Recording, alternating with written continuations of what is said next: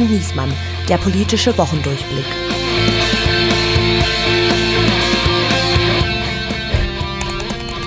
Sehr geehrter Herr Kollege, ich schreibe Ihnen stellvertretend für alle Hörerinnen und Hörer von Geier und Niesmann. Dass es in diesem Podcast schwerpunktmäßig um politische Themen geht, ist vereinbart und wird von mir nicht in Frage gestellt. Punkt. Vereinbart wurde aber ebenfalls, dass es bei konkreten Anlässen auch Witze auf Kosten von politischen Entscheidungsträgern geben soll, die keinesfalls nachrangig zu den in ihrer Mehrzahl doch sehr drögen Politikthemen stehen. Punkt. Insofern sind wir alle gefordert, in dieser Woche einen Weg zu finden, wie wir den kindischen, den, wie wir den infantilen Briefwechsel zwischen Robert Habeck, Grüne, und Finanzminister Christian Lindner, FDP, parodieren. Punkt neue Zeile. Da dafür noch keine Vorschläge auf dem Tisch legen, kann ich den Themenüberblick dieser Podcast-Folge so auch nicht akzeptieren. Ausrufezeichen. Ich schlage vor, darüber zu beraten, wie wir uns außerdem lustig machen können über andere Themen, Klammer auf abgeschossene UFOs in den USA, der Verkauf von Jens Spahns Villa und die Dackelkacke-Attacke von Hannover. Ja, sehr gut. Ich bitte dich, nee, Sie, ich bitte Sie, keine weiteren öffentlichen oder internen Vorfestlegungen zu treffen, die einseitig andere Themen priorisieren. Mit freundlichen Grüßen, Steven Geier. Sehr geehrter Herr Kollege, Ihr Schreiben aus der Kalenderwoche 7 habe ich erhalten. Mit Erleichterung habe ich aufgenommen, dass Sie das zwischen uns und der Chefredaktion des Redaktionsnetzwerks Deutschland verabredete Konzept dieses Podcasts nicht in Frage stellen. Ihre wöchentlich wechselnden Befindlichkeiten sind allerdings nachrangig gegenüber der Einhaltung der bestehenden Absprachen. Die Nachricht, dass Sie unsere Themenabsprache nicht mehr akzeptieren, hat mich überrascht. Ihr Schreiben regt spontane Witzeleien statt tiefgründiger Analysen an. Diesen Vorschlag möchte ich nicht aufgreifen. Tatsächlich haben wir festgehalten in dieser Folge mit der Vize-Chefredakteurin des Berliner Tagesspiegels, Anke Mürre, über die bundesweit relevanten und höchst spannenden Auswirkungen der Berlin-Wahl zu sprechen. Außerdem wollten wir mit dem Kabarettisten Horst Evers der Frage nachgehen, wie es um das Seelenleben der Berlinerinnen und Berliner wirklich bestellt ist. Und als weiteres Thema hatten wir uns den Kulturkampf um das Auto ausgedacht. Ich erlaube mir, auch den Herrn Bundeskanzler, Thomas Gottschalk und den Papst über unseren Austausch zu informieren. Und grüße Sie freundlich als Ihr Kollege Andreas Niesmann. Und senden. Sie ist Vize-Chefredakteurin des Berliner Tagesspiegels und war vorher Leiterin der Redaktion Berlin-Brandenburg.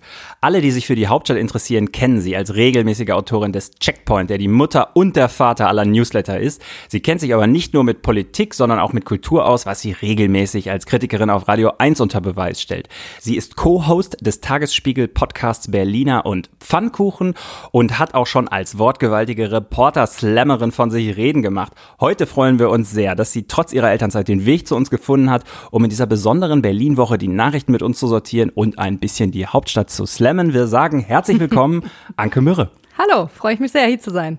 So, ich weiß, viele beziehen die Nachrichten hier von uns einmal pro Woche, aber ich glaube, in dem Fall haben alle mitbekommen, wie die Berlin-Wahl ausgegangen ist. Ich sage trotzdem nochmal die Eckpunkte. Die CDU ist klar stärkste Kraft geworden, hat dabei 10 Prozentpunkte zugelegt. Die FDP ist rausgeflogen. Die größten Einbußen hatte übrigens die AfD, die 5,1 Prozent weniger Stimmen bekommen hat als bei der Wahl davor. Es handelt sich ja um eine Wahlwiederholung, nicht eine Neuwahl, sondern alle Kandidaten mussten nochmal antreten. Äh, und die Legislatur läuft einfach weiter. So, jetzt haben wir das Problem. Die bisherigen Regierungsparteien haben allesamt verloren, wobei SPD und Grüne wie schon beim letzten Mal gleich auflagen, auch äh, demzufolge auch gleich viel Verlust. Das ist eigentlich auch ganz witzig. Und damit sind wir schon bei den Problemen, äh, mit denen wir anfangen können. Am Wahlsonntag haben wir ja noch gedacht, prima, Landeswahlleiter, der neue Landeswahlleiter ist zufrieden mit dem Verlauf der Wahl gewesen. Der, sogar der Chef der Wahlbeobachterdelegation des Europarats, Herr Prebilic, hat Berlin Lob ausgesprochen. Die Dinge sind wirklich gut organisiert, muss Mindestens ich sagen. so gut wie Kenia. und da habe ich mir auch gedacht, Anke, konntest du das glauben? Berlin und alles ist gut organisiert. Ja, äh, in dem Fall muss ich sagen, ja, weil da war so viel Aufmerksamkeit jetzt drauf und so, äh, es war, alle haben sich darauf konzentriert, dass alles funktioniert. Das passiert ja nicht so oft. Und äh, deswegen war es für mich überhaupt keine Überraschung. Im Gegenteil, es war ja so, dass man am Wahltag, ich weiß nicht, wie es euch ging, dass man eher noch äh, empfangen wurde als jeder Einzelne und sie sich freuten, dass jemand kommt, weil es so äh, wahnsinnig übergeplant war. Und äh, da hat man schon echt gemerkt, dass, dass die wollten, dass das gut funktioniert und äh, Genau, dann gab es aber doch kleinere Pannen, wie ja. wir jetzt wissen. So, das ist nämlich zu früh gefreut. Ja, ja, genau. Also die große Nachricht ist ja, äh, SPD baut Vorsprung von 105 auf 113 Stimmen aus, ja. Also Stimmen, einzelne Stimmen, genau. Einzelne Stimmen sind das, genau. Muss sagen, wir reden Nicht Prozente muss man auch sagen, weil das hatten wir auch 150 Prozent Wahlbeteiligung beim letzten Mal. Ähm, genau, also da sind in Lichtenberg ein paar Briefwahlstimmen erst äh, nachträglich im, äh, in der Poststelle gefunden worden.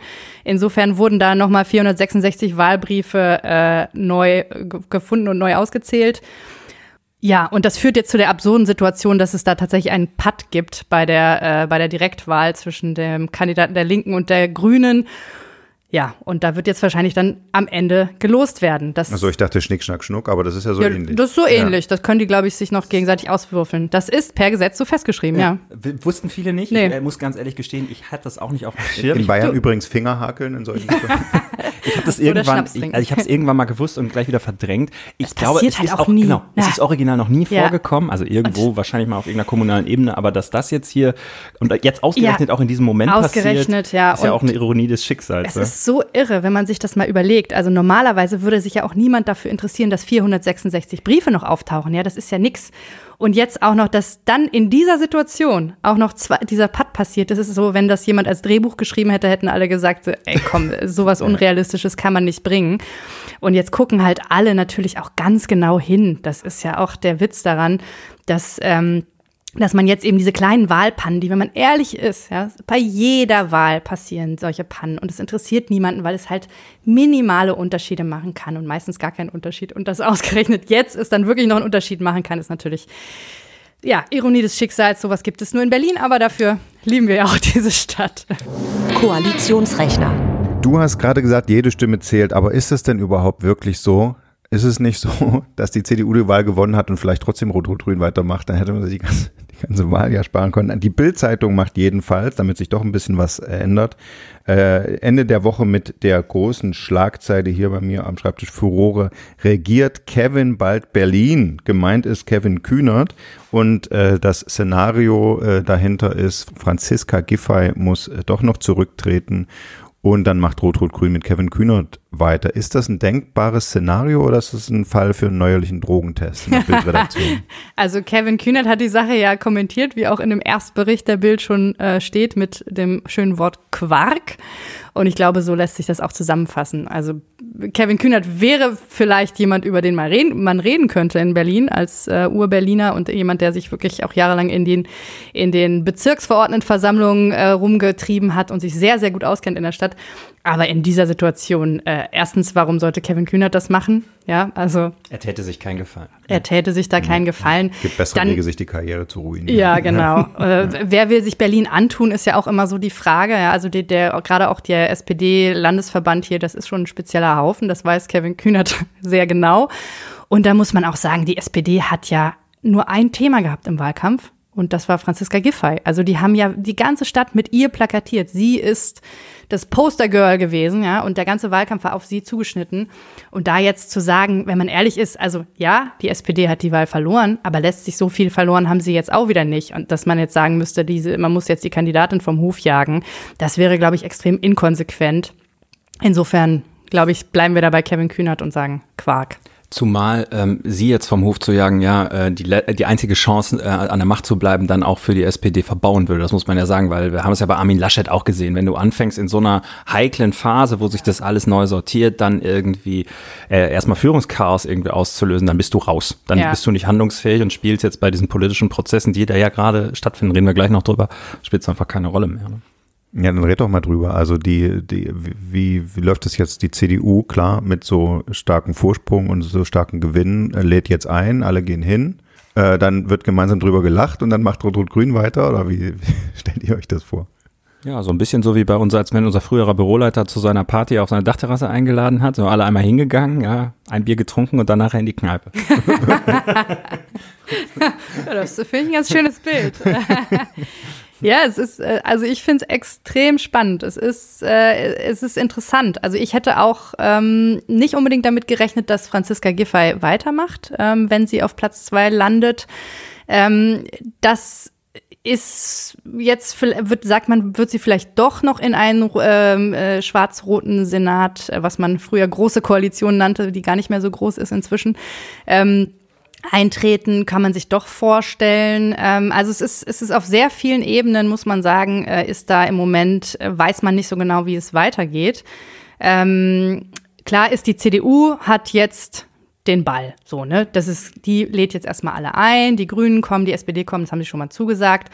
Und man muss auch sagen, dass die SPD ähm, vielleicht dann doch gar nicht so sehr das große Interesse ha hat, äh, diese äh, bestehende Regierung weiterzuführen. Zumal nicht unter Franziska Giffey. Denn wenn man sich zurückerinnert, bei der letzten Wahl, die jetzt nicht mehr gilt, ist sie angetreten mit einem völlig anderen Programm, als ihre linke Parteibasis eigentlich wollte. Also sie ist viel mehr, hat viel mehr die, die Brücke gesucht in Richtung CDU, ein bisschen konservativer zu werden, ein bisschen mehr so die bürgerliche Mitte im, auch in den Außenbezirken, wo man jetzt sieht, die komplett schwarz äh, geworden sind. Ähm, das hat sie ja eigentlich, das war ja eigentlich ihr, ihre Kampagne und ihr Ding, nach Berlin zu kommen. Und da haben sich viele Leute auch gedacht, ach, das ist interessant, die wählen wir vielleicht mal. Und was haben sie bekommen?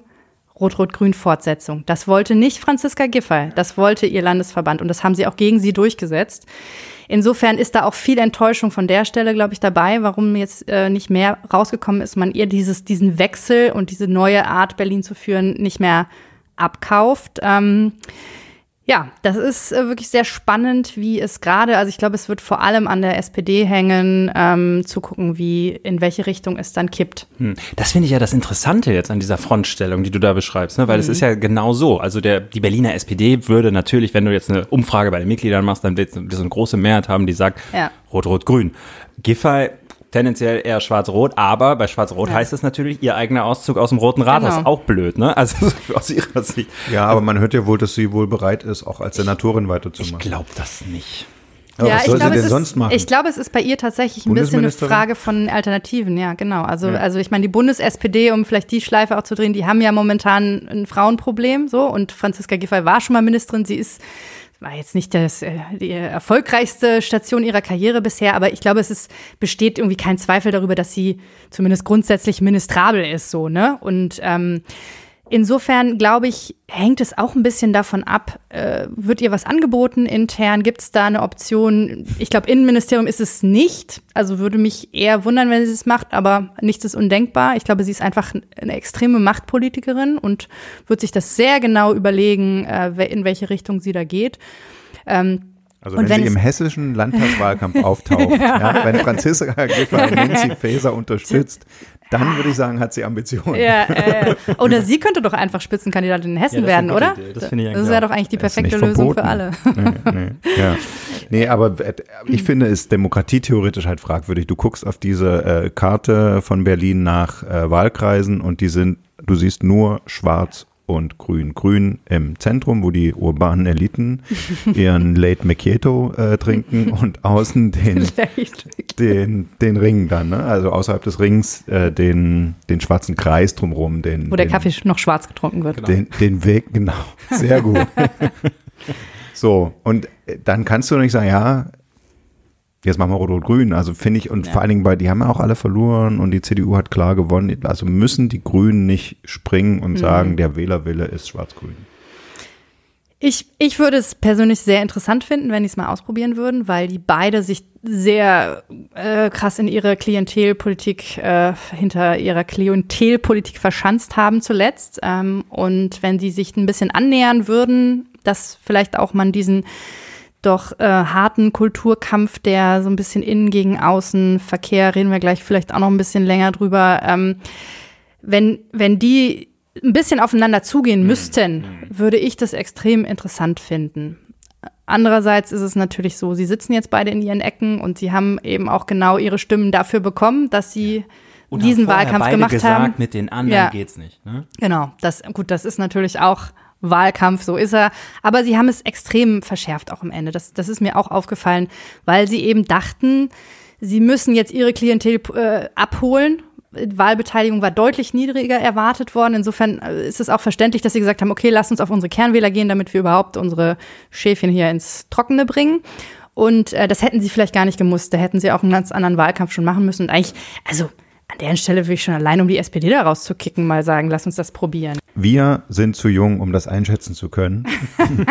kann Berlin überhaupt kann unter einer CDU-Führung äh, funktionieren? Kann der Berliner unter einem CDU-regierenden Bürgermeister äh, äh, leben. Das gab es schon mal und wir haben jetzt jemanden eingeladen. Zeitzeugen. Zeitzeugen, der das erlebt hat und der auch so ein bisschen den Reiz äh, Berlins an alle äh, Außenstehenden erklären kann und den schalten wir jetzt mal zu. Frontverlauf. Wenn man über Berlin spricht, dann braucht man für den Spott nicht zu sorgen, aber wer blickt eigentlich der Hauptstadt wirklich mal in die Seele? Wir haben jetzt dafür den perfekten Mann zugeschaltet. Seit er 1987 aus Niedersachsen fürs Studium nach West-Berlin ging, ist er ein genauer, aber ich würde auch sagen verständnisvoller Chronist äh, der kleinen Schwächen und großen Stärken der Hauptstadt und ihrer Bewohner. Wir begrüßen den vielfach preisgekrönten Kabarettisten und Autoren, inzwischen von einem mehr als einem guten Dutzend Bücher, äh, der seine Texte vor allem auch öffentlich vorträgt, äh, unter anderem in noch mehr Hörbüchern, einer wöchentlichen Radiokolumne auf Radio 1 und immer wieder den großen Kabarettsendungen im Fernsehen und natürlich seinem Bühnenprogramm. Zurzeit ist er mit seiner aktuellen Show auf Deutschland-Tour. Herzlich willkommen, Horst Evers. Hi, einen wunderschönen guten Morgen. Ja, Herr Evers, Sie sind ja für uns sowas wie ein Profi-Berliner und als solcher haben Sie natürlich am Wahltag sich nicht in Schlangen gestellt oder in irgendwelchen Grundschulen rumgetrieben, sondern vorab per Briefwahl Ihre Stimme abgegeben und schön den Urlaub auf Kuba gemacht. Erzählen Sie doch mal, ähm, wie sind die Unterschiede zwischen dem real existierenden Sozialismus dort und hier?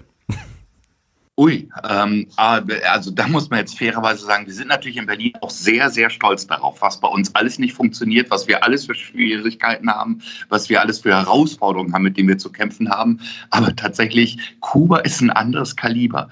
Also man, man muss da ganz kurz vielleicht dann dazu sagen, äh, Kuba hat mittlerweile 75 Prozent der Wirtschaftskraft auf den Tourismus abgestellt. Und was Corona für die dann bedeutet hat, das kann man sich gar nicht vorstellen. Die hatten zudem im Oktober einen Zyklon, der wirklich verheerend war, der richtig, äh, richtig äh, gewaltige Zerstörung. Also als Beispiel, wir haben hier lange über Dunkelflauten und sowas geredet und was alles passiert, wenn zehn Minuten der Strom ausfällt.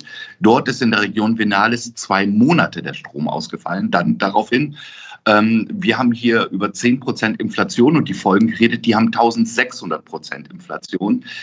Also ähm, bei ja, bei, bei allem Stolz auf Berlin, aber Kuba spielt da in einer anderen Liga. Also die haben ganz andere Herausforderungen und da gehen sie wirklich sehr würdevoll, äh, auch sehr gelassen und unglaublich freundlich nach wie vor mit um. Ich Dafür Verdis haben. Ja, ich hätte jetzt etwas, etwas spöttisch gesagt, na gut, dann haben wir noch Steigerungspotenzial in der Hauptstadt, aber jetzt lassen Sie uns, lassen Sie uns einmal so ein bisschen ins Ernstere gehen. Es ist ja dieses Berlin-Bashing, wir, kleiner Blick in die Redaktionskonferenz, ja, wir verdrehen ja auch schon immer die Augen, wenn die Kollegen aus der Zentrale sagen, hier, lass mal, was ist da bei euch wieder los und lass mal hier das neue Berlin-Bashing machen und wir auch wieder sagen so, oh, muss das jetzt sein. Ähm, was glauben Sie? Also ist es eigentlich so, dass die Berliner inzwischen die Nase so ein bisschen voll haben, immer vom Rest des Landes als Failed State äh, verspottet zu werden? Oder ist das was, wo, wo Sie eben schon sagten, aber irgendwie sind wir ja auch ein bisschen stolz drauf und das putzen wir uns so von der Schulter? Nein, ich glaube, das, das gehört auch wirklich dazu und das ist Teil mittlerweile auch der Berlin-DNA, mehr oder weniger. Also das, das ist quasi gar nicht so schlimm, mehr oder weniger. Und man muss natürlich dazu sagen, jetzt von Anfang an schon mal, um, um das vielleicht vorauszuschicken, der Zuzug nach Berlin ist ja nach wie vor riesengroß. Es kommen sehr, sehr viele Menschen nach Berlin. Nach wie vor, die Bevölkerung wächst sehr schnell an, rapide. Und jetzt Stellen Sie sich mal vor, ähm, hier würde alles perfekt funktionieren und perfekt gehen und hinhauen und so. Das wäre ja, wir würden ja vollkommen überrannt werden. Da käme noch mehr. Und dieses Chaos, diese Verwaltung, das ist auch schon relativ raffiniert gemacht. Und dieser Ruf, den Berlin hat, da auch ein bisschen von noch mehr Zuzug, von noch mehr. Und das wäre dann überhaupt nicht mehr machbar. Ähm, dazu kommt die Verantwortung, bei dieses Jahr schließlich auch Hauptstand und man muss sagen, mit der ganzen Geschichte mit dem Flughafen und jetzt eben auch mit der Wahl und dergleichen, es gelingt uns halt auch immer wieder, dem Rest der Republik ein Lächeln ins Gesicht zu zaubern. Mit allen, also ich weiß es, von dem ich bin viel unterwegs, ähm, die freuen sich zum Teil schon sehr darüber und das ist auch ja ein bisschen mit Aufgabe Berlins. Das, das will man gar nicht dann ja auch jetzt in Abrede stellen. Damit man in Duisburg sagen kann, woanders ist auch scheiße, ne? äh, genau, es ist ja insgesamt hier unterm Strich immer noch, also ich unterm Strich immer noch sehr schön, sagen wir so, ich arbeite ja in einem Bereich, ähm, das finde ich mit das Angenehmste, wo es sozusagen äh, nicht um die Fehler geht. Es geht um das, was immer noch großartig ist und schön ist. Und dabei passieren tausend Fehler. Wenn ich eine Vorstellung mache und unzählige Fehler mache und am Ende sind die Leute trotzdem aufrichtig begeistert, war alles richtig. Wenn ich eine fehlerfreie Vorstellung mache und am Ende sind die Leute gelangweilt, war alles falsch. Und so ähnlich funktioniert Berlin auch. Es geht hier nicht um die Fehler, es geht tatsächlich um das Außergewöhnliche. Und das scheint in der Summe dann immer noch die Fehler offensichtlich aufzunehmen abzuwiegen. Aber nun haben die Berliner doch auf den Tisch gehauen und haben gesagt, also äh, das war alles schön und gut und ganz lustig, was die SPD da bisher an, an Lach- und Sachpolitik gemacht hat. Ne? Also der Flughafen hat ja die SPD als Regierungspartei äh, überstanden und äh, andere verkehrschaotische Zustände und sonst was. Aber jetzt ist es wirklich, niemand kann es äh, wegreden, so dass die CDU äh, massiv gewonnen hat. Vielleicht auch, weil sie so lange nicht äh, regiert hat, oder? Haben Sie, was ist so Ihre Theorie? Warum haben sich die Berliner jetzt wirklich von der SPD abgewendet und der CDU zugewendet? Also ich glaube schon, dass das natürlich sehr stark mit reinspielt, dass die Menschen zum Teil auch schon wieder vergessen haben, wie es ist, von der CDU regiert zu ja, werden. Ist ja auch sehr lange her. Die, die CDU, als sie abgetreten ist, war das mit dem großen Bankenskandal, äh, der äh, sozusagen dem Höhepunkt an Filz und Korruption und alles und dem Wannsee-Club und dergleichen mehr. Das hat man mittlerweile natürlich vergessen. Da spricht kein Mensch mehr von, ähm, mehr oder weniger. Und sie können jetzt einfach mit dem Versprechen kommen, bei uns wird es besser werden, ohne dass, dass natürlich irgendjemand weiß, wie und warum sie das insgesamt machen wollen. Ähm, gerade bei der Verwaltung. Ich persönlich bin ja der Auffassung, ähm, es ist oft dann auch ganz einfach, dass man mehr Personal und mehr Geld dann wieder braucht. Und dass es mit dem Kaputtsparen dieser Verwaltung eigentlich eben angefangen hat. Und das war damals die große Koalition. Insofern äh, auch dann eben die Frage, ob diese große Koalition so die Superlösung ist. Im Gegenteil ist es ja eigentlich so, dass es an sich ein sehr ehrliches Wahlergebnis ist, weil ich glaube, dass äh, Rot-Grün-Rot ähm, tatsächlich jeder, der eine dieser drei Parteien gewählt hat, wusste, was er bekommen würde. Und wusste, dass die wieder zusammengehen wollen und die das machen wollen. Und natürlich haben sie jetzt einen ziemlichen Denkzettel bekommen, ähm, aber sie haben immer noch eine stabile Mehrheit. Und man könnte jetzt auch sagen, das ist ein bisschen so, als wenn ein Bundesliga-Verein gerade noch so den Klassenerhalt geschafft hat, mit einigen Mühen und dann sagt, naja, aber wir steigen jetzt trotzdem ab, weil war ja nicht so gut. Und dann fühlt man sich als Fan schon auch komisch. Jetzt bin ich überhaupt gar kein Fan dieser Koalition, ähm, würde aber trotzdem sagen, irgendwie hat Berlin auch clever gewählt. Also, weil sie gesagt haben, gut, wir geben Rot-Grün-Rot nochmal eine eigentlich tatsächlich auch stabile Mehrheit, aber mit einem Wahlergebnis, wo sie auch genau wissen, ey, wir fanden das nicht gut. Also das ist weit entfernt von gut. Das ist, ihr müsst euch echt was überlegen. Aber wir sind noch nicht so weit, dass wir die, die anderen, wo wir auch überhaupt keinen Grund haben anzunehmen, dass die das besser machen, dass wir denen das übertragen wollen. Insofern kann ich wieder mit, äh, ich habe ja immer gerne einen wohlwollenden Blick auf hm. Berlin, kann wieder hm. sagen, eigentlich haben sie perfekt gewählt. Also so ein bisschen also pädagogisch gesehen würden Sie sagen, Versetzung, ja, Versetz, äh, Versetzung gefährdet, aber noch ja. mit Ach und Krach versetzt, so ja, lesen Sie es. Die Lage aber, ja.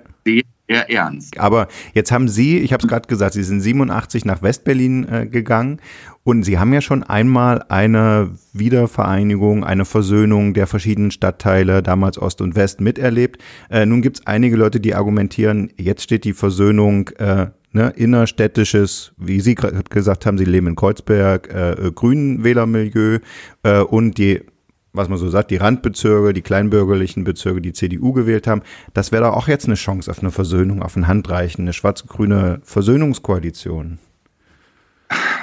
Ja, aber ich glaube nicht, dass diese Koalition das dann äh, sozusagen tragen kann. Also ich glaube jetzt in dem Falle, da ist es wirklich so, und da kann man dann auch die CDU mit reinnehmen. Ich glaube auch niemand hat ernsthaft die CDU gewählt, weil er sich wünscht, dass sie eine schwarz-grüne Koalition dann machen. Das hat ja Herr Wegner eigentlich vorher sogar ausgeschlossen. Das, das kam ja noch in dem Falle ähm, mit dazu. Aber, aber jetzt wirklich mal von, äh, von diesem rot-grün-roten Bündnis, die Menschen, die das gewählt haben, ich glaube, sie wussten ganz genau, was sie kriegen würden. Sie haben jetzt eben diese stabile Mehrheit. Und ich glaube, im Ernst, die würden sich schon verprellt fühlen, wenn sie das jetzt nicht machen.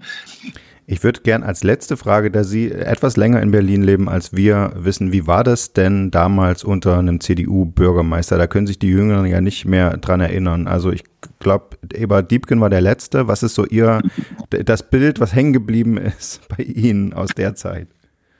Also das Beste an der Zeit, als Eberhard Diebken Bürgermeister war, das kann ich ganz, ganz sicher sagen, ist, dass ich viel jünger war. Das war cool. Also und die Stadt natürlich wild damals und äh, ich hatte, gebe ich auch ehrlich zu, mit Politik gar nicht sehr viel am Hut, weil ich so viel damit zu tun hatte, diese Stadt, die wild war, ich war jung und so zu erkunden und insofern habe ich eigentlich äh, Ehre wem Ehre gebührt, recht gute Erinnerungen an die Zeit mit Herrn Diebken.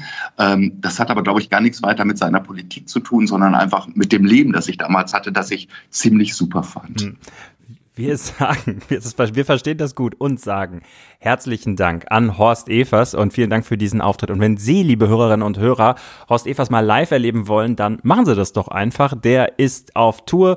nächsten Termine 26. Februar Berlin, 3. März auch Berlin äh, und dann geht's. Das ist ja sein Wohnzimmer, das Mehringhof-Theater. Ja, und ja. dann geht's im März äh, weiter in Dresden, in Gotha, in Köln. Die ganzen Termine finden Sie auf der Homepage. Wir sagen Tschüss und bis zum nächsten Mal. Ciao, vielen Dank. Das riecht nach Ärger. Ich habe schon viele grünen Wahlpartys miterlebt, als Beobachter natürlich immer und äh, als, als grünen Watcher seiner Zeit. Und äh, was konstant dort war, war, wenn die FDP verloren hat oder gar rausgefallen ist, war der Jubel am größten.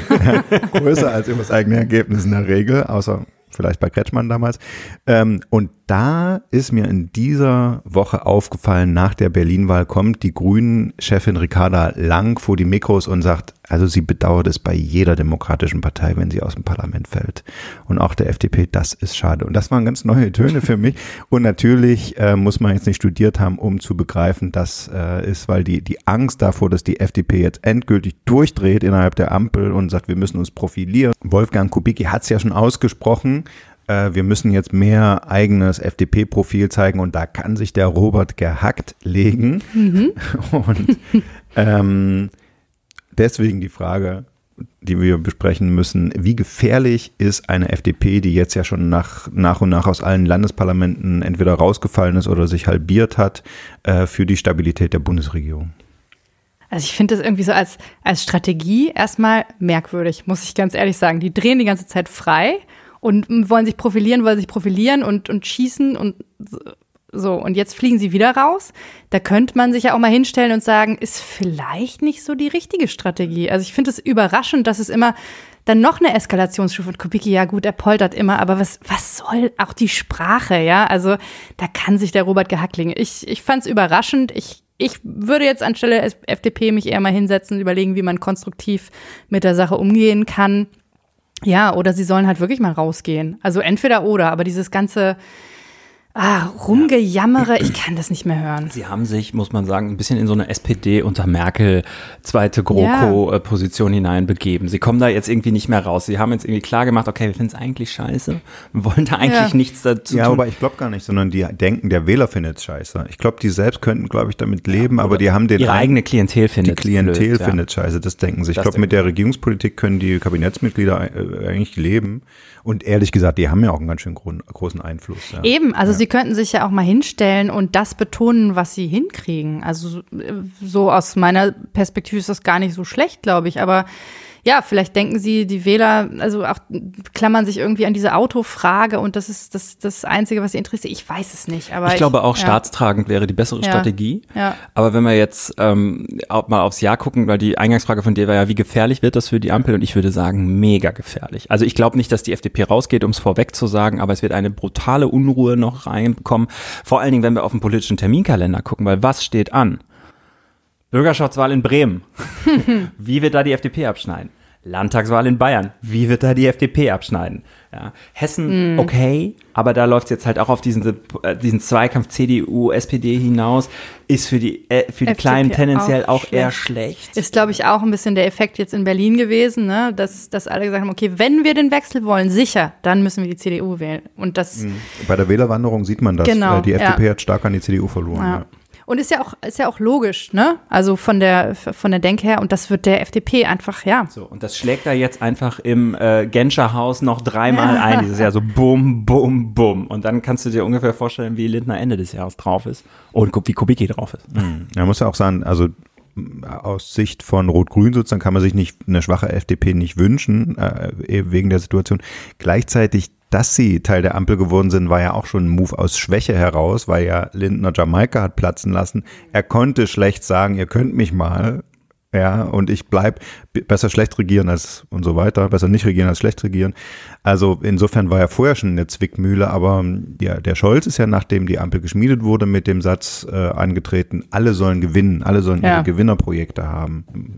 Ich sehe das bei den Grünen auch nicht, ne, dass die jetzt irgendwie ihre Gewinnerprojekte äh, gefunden haben. Naja, also sagen wir mal, die Grünen haben, also Annalena Baerbock darf schon ihre Außenpolitik ja doch so machen, wie sie will und macht das ja auch. Ähm, müssen wir, glaube ich, auch mal irgendwann drüber reden, was, was da eigentlich die Außenministerin so in der Welt alles anstellt und anstiftet, aber nichtsdestotrotz.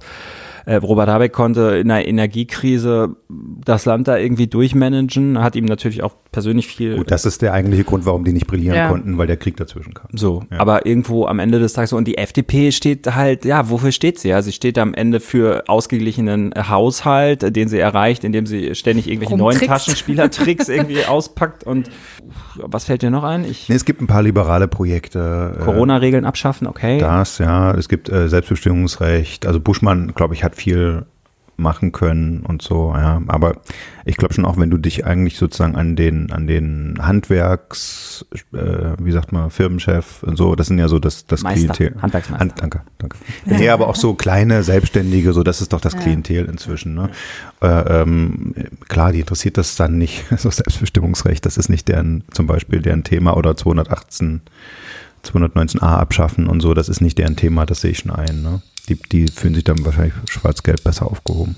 Wahlkampfschlager der Woche. Und ein Thema, wo sich das ja manifestiert, immer, immer wieder, ist die Autofrage. Ne? Also man hat ja schon den Eindruck, also ich meine, das, das Auto gilt ja sowieso so ein bisschen als des Deutschen liebstes Spielzeug und so. Und, aber irgendwie wird, nimmt dieser, diese Debatte um Verkehrspolitik und, und darum, wem gehört die Stadt und wie schnell darf man fahren und wie wird so ein Auto angetrieben, nimmt ja doch langsam so quasi religiöse, kulturkampfartige Szenen an. Und ich glaube, in Berlin haben wir es auch wunderbar gesehen. Bei der, weil da gibt's ja die Friedrichstraße, eigentlich kennt sie jeder in Deutschland, das ist eine relativ stark befahrene Straße. Dann haben die Grünen gesagt, na, lass uns doch mal überlegen, kriegen wir da nicht eine Fußgängerzone draus gemacht? Dann hatten wir die ein, weiß ich gar nicht, haben ein halbes Jahr, dreiviertel Ja, Jahr. eine, eine Fußgängerzone mit einer Fahrradschnellstraße in der Mitte, muss man Genau. dazu sagen. Und dann wurden so ein paar Palettenmöbel da aufgestellt und das war dann irgendwie so mm, ganz fancy und dann war das irgendwann vorbei und dann hat Jarasch vor der Wahl gesagt, jetzt Ja. machen wir es wieder.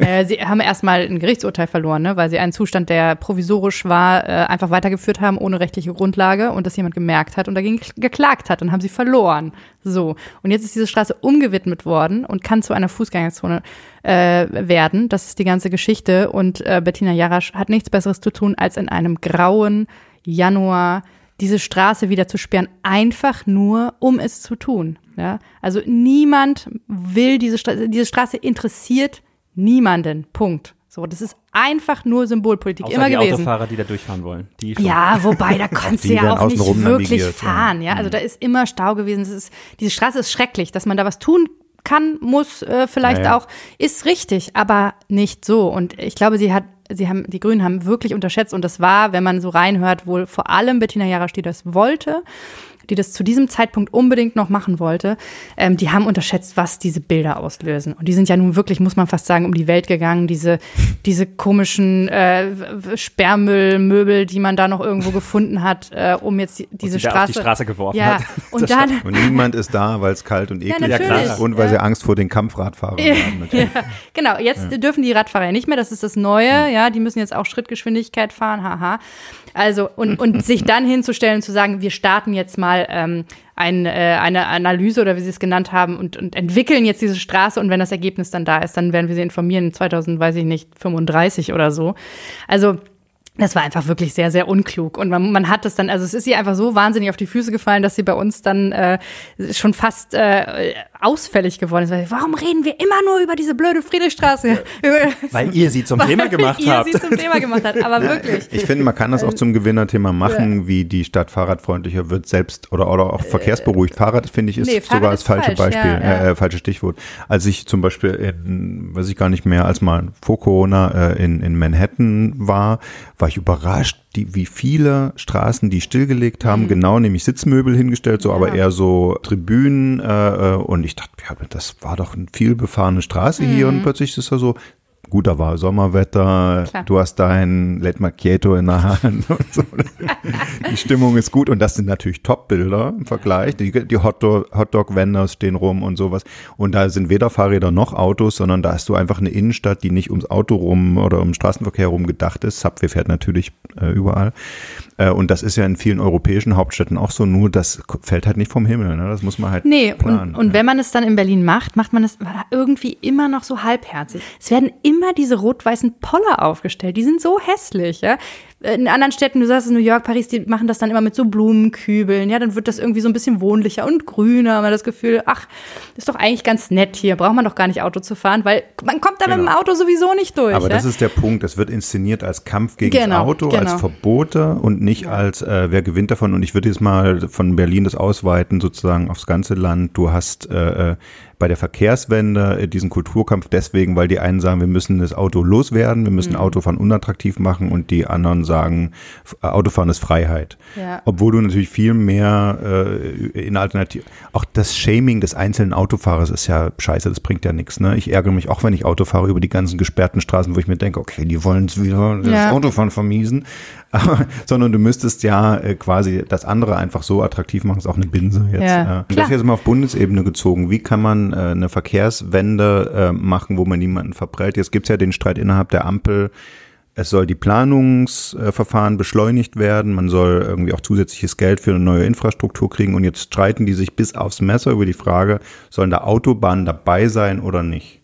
Ja, bescheuert, wenn du mich fragst. Also natürlich, ich finde, wir müssen natürlich beides machen. Also wir haben unsere Infrastruktur jahrelang auf Schrott gefahren und äh, es gibt einfach noch große Lücken, die geschlossen werden müssen, auch im Autobahnnetz. Ja, man kann, wenn man die A1 von Trier hochfährt, dann tuckert man auf einmal durch die Eifel, weil das dann irgendwie kein Stück Auto. Das ist einfach behämmert. Ähm, und gleichzeitig muss natürlich viel, viel mehr beim Bahnverkehr passieren. Das ist ja gar keine Frage.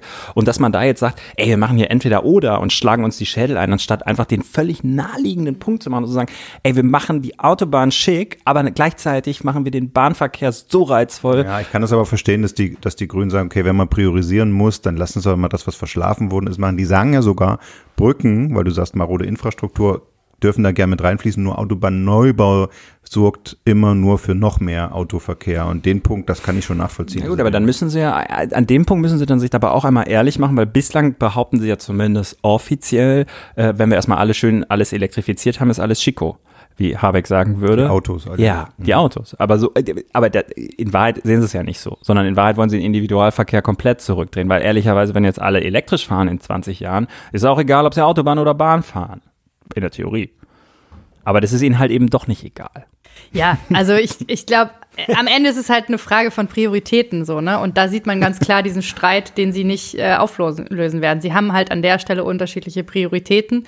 Und wenn es dann äh, zum Kulturkampf wird und zum, zu, zur prinzipiellen Frage, dann verschanzt sich halt wieder jeder in seiner Ecke und man kommt überhaupt nicht voran. Liebe Hörer und Hörerinnen, Sie merken schon, von Berlin kann man eine Menge lernen, im Guten wie im Schlechten. Und wenn Sie mehr zum Stand der Koalitionsverhandlungen in Berlin wissen wollen, empfehlen wir Ihnen den Podcast des Tagesspiegel Berliner und Pfannkuchen. Jeden Freitag neu, unter anderem mit Anke Mürre. Wir hoffen, Sie hatten viele neue Erkenntnisse und wir danken fürs Zuhören. Vor allem aber danken wir Anke Mürre fürs Dabeisein. Sehr gerne.